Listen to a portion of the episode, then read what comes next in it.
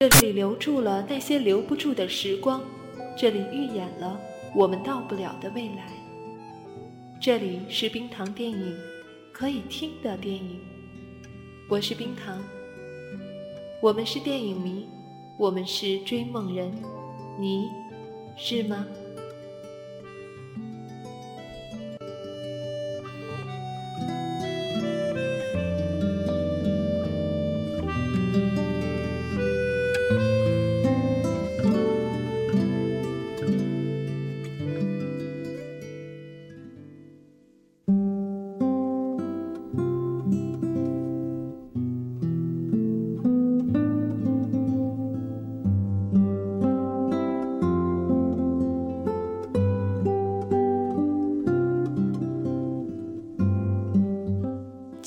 四日，星期一，晴，大风。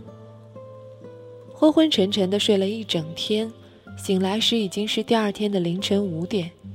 看来过了期的牛奶或许会成为我今后漫漫人生旅途上的贴心凉伴。我坐在床上，靠着窗，发了一个漫长的呆。我想象着自己是一块长着青苔的石头，来自十一年前，不用思考。也不用伪装，更不用装出一副吉利相去四处讨好。我只是一块石头，甚至连呼吸都不用。这段漫无边际的冥想让我心情好多了。转眼已经过去了八天，在这八天里，我明明可以抓着她的衣角大哭，或是去往闺蜜脸上泼硫酸，或者拿把小刀自残，但我什么都没干。我连回忆都克制自己，我的情绪比任何时候都小心翼翼与循规蹈矩。第一步我做到了，不给这一对戏剧爱好者自编自演的桥段赏脸，不给任何让他们激动的反馈。这一步我做到了，却也花光了我全身力气，就好像壁虎的逃生本能，遇到危险时绝不会费力纠缠。马上断尾，逃走。但真正折磨人的，或许是那尾巴重新长出来的过程。我毫无头绪，根本不知道该如何向前走。若是奢望他回头，连身上最不堪的污垢，或许都会看清我。可用尽力气死撑的结果，就是身体背叛我。我想躲起来，外面再风和日丽。在我眼中，也只是一片凄风苦雨。我只想躲在家里，等着我的尾巴重新长出来。从技术角度上讲，没什么不可能实现的障碍，因为现在就算是卫生巾，在淘宝都有的卖。我翻出手机，想要给大老王打个电话，请几天假。大老王在电话那一头沉默了半天，然后说。你现在马上出来，出来跟我吃个饭。我看看镜子里的自己，都不单单只是蓬头垢面，温和点形容，镜子里的人干瘪苍白，全身上下只剩下眼袋还算丰满。大老王见我半天不说话，不耐烦了，在电话那头喊了一声：“福门饭店，十二点，迟到扣工资。”我彻底颓了，真是变幻的人生避无可避，想掩耳盗铃都有人拿着相机围观你。我鼓起勇气再看一次镜子里的我，然后彻底放弃了稍微改善一下的念头，因为想着是老板请客，如果不是涮羊肉，那就是街头小店的家常菜，所以即便衣服上还沾着牙膏，我依旧坦然地出门了。穿燕尾服的服务生假模假式的来开门，涌过来一阵波光闪闪，四周全是叮叮咚咚银质餐具发出的声音，男的女的，个个都穿得像芭比和她的塑胶男朋友肯尼。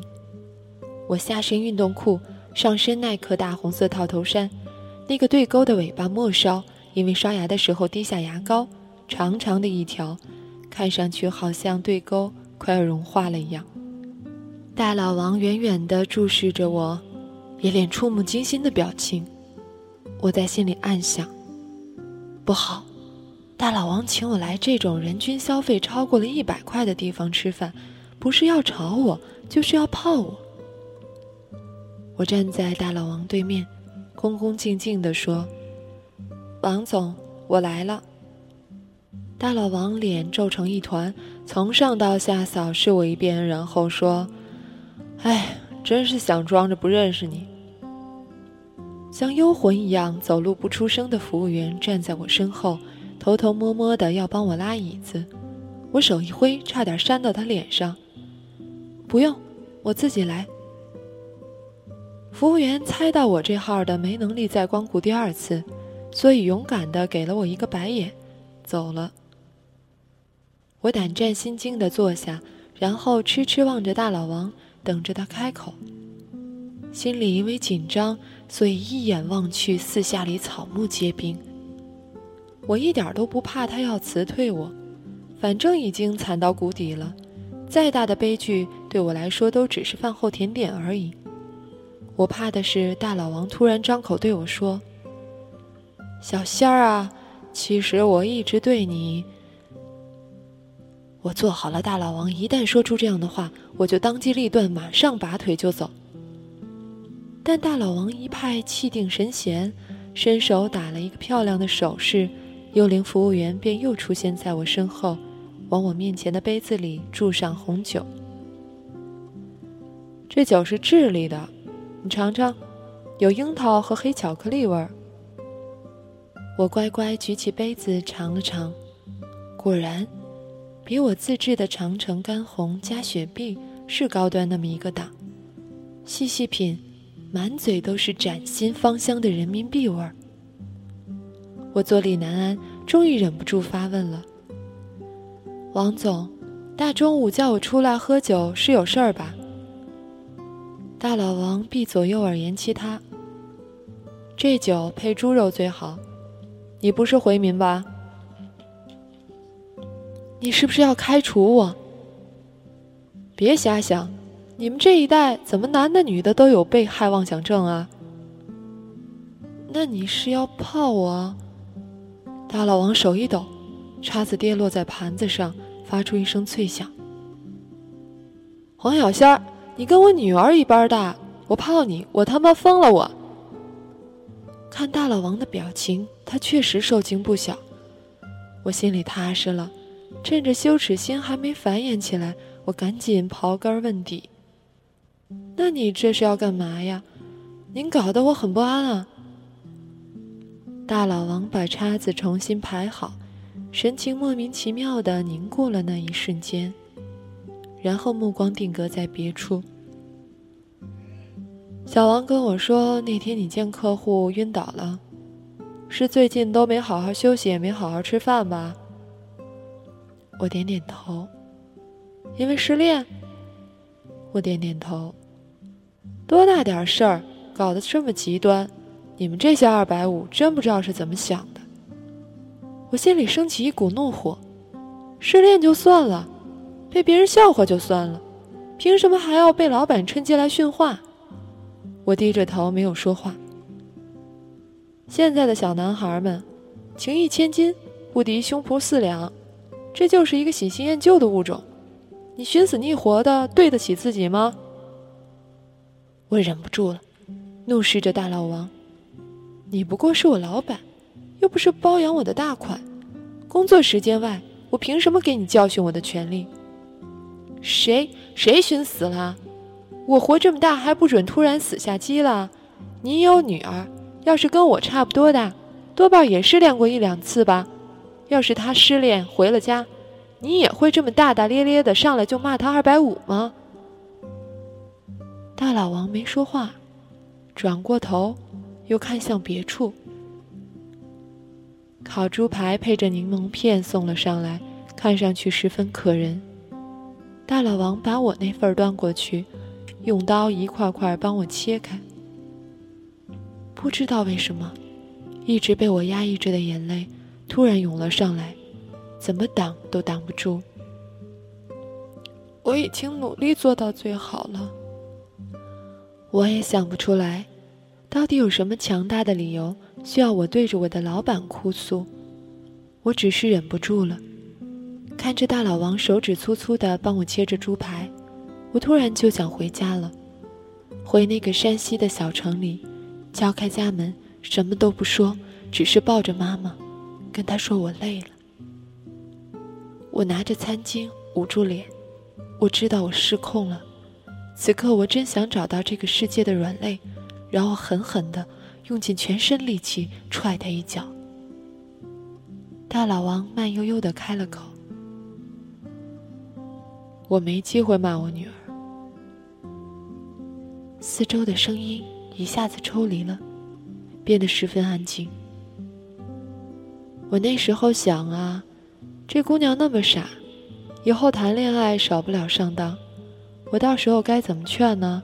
首先肯定是把那混小子叫家里来，狠狠地抽一顿，然后跟他说：“你小子太没眼光，以后的人生没什么太大指望。”然后带着女儿出来好好吃上一顿，跟他说：“你看，美食好酒都不会因为你失恋了就停止供应。是，牙疼不能忍，但他也要不了你的命。”我把脸从餐巾里抽出来，看着大老王。大老王依旧看着落地窗外。结果，他十一岁那年，我跟我老婆就离婚了。他跟着他妈出了国，我跟他两三年见不到一次面。到现在，他给我打个电话，恨不得论秒算，连假客气都不愿意。我问他：“丫头，最近交男朋友了吗？”你知道他怎么说？你有什么权利问我这种问题？我们两个人同时陷入了沉默里。四周的客人们大声谈笑，推杯换盏，杯子互撞时发出透亮的声音，令人警醒。大老王把切好的猪排放到我面前，吃吧，一口酒，一口肉。我想说谢谢，但又觉得很矫情，于是大口大口的吃肉，大口大口的喝酒，就像大老王要求的那样。大老王看着我，笑了一下，那是一个太慈祥的父亲的笑。临走前，大老王问我：“还准备歇一段时间吗？”我还没说话，大老王便接着说：“干完这单活再说，好吧？”我点点头，回家去洗个澡，好好睡一觉，把自己好好整理整理，别搞得一适龄少女跟库存甩货似的。我点点头。回家的地铁上，我看着玻璃窗里映出自己的脸，苍白臃肿，面无表情，那真不是一张讨人喜欢的脸。我是得做点什么。是的。被牙疼夺取生命这样的新闻能上报纸头条，但却也实实在在的惹人发笑。回到家，我马上把自己放进卫生间，从头到尾好好的洗了一个澡。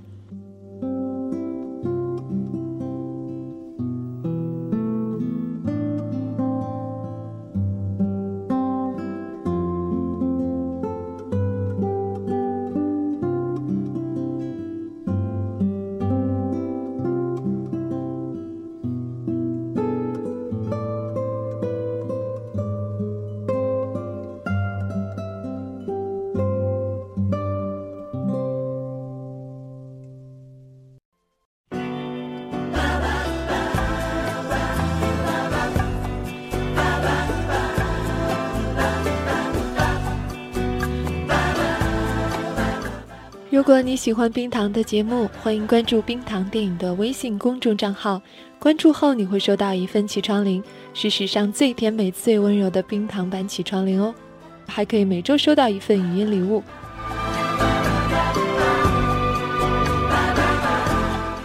关注的方法如下：进入微信通讯录，点击右上角加号，进入添加朋友的页面，最下方有个查找公众账号。进入后输入“冰糖电影”就找到我们了。